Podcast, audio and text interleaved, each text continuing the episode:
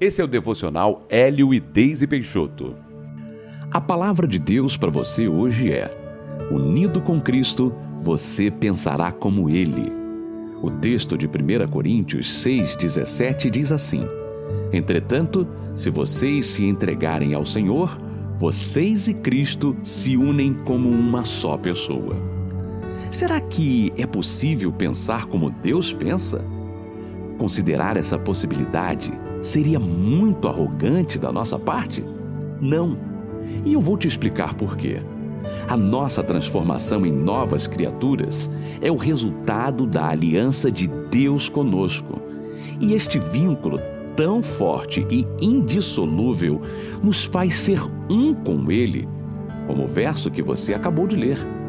Isso é maravilhoso.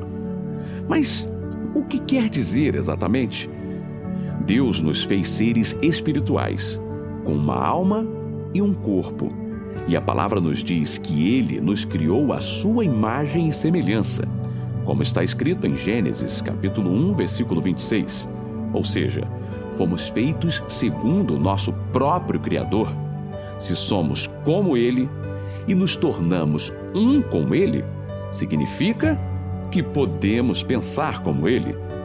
Quando fomos recriados, o processo que aconteceu não foi natural, mas sim espiritual. Você continua a mesma pessoa por fora, mas passou a ter o Espírito Santo de Deus habitando em você.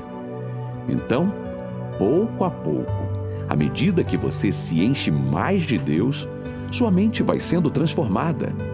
Se existir uma continuidade nessa busca, você ficará tão encharcado dessa nova mentalidade que passará a viver por ela, como uma consequência de sua aproximação com Deus. Você nem reconhecerá seus antigos pensamentos carnais, cheios de julgamentos, de autopiedade, orgulho e outros mais.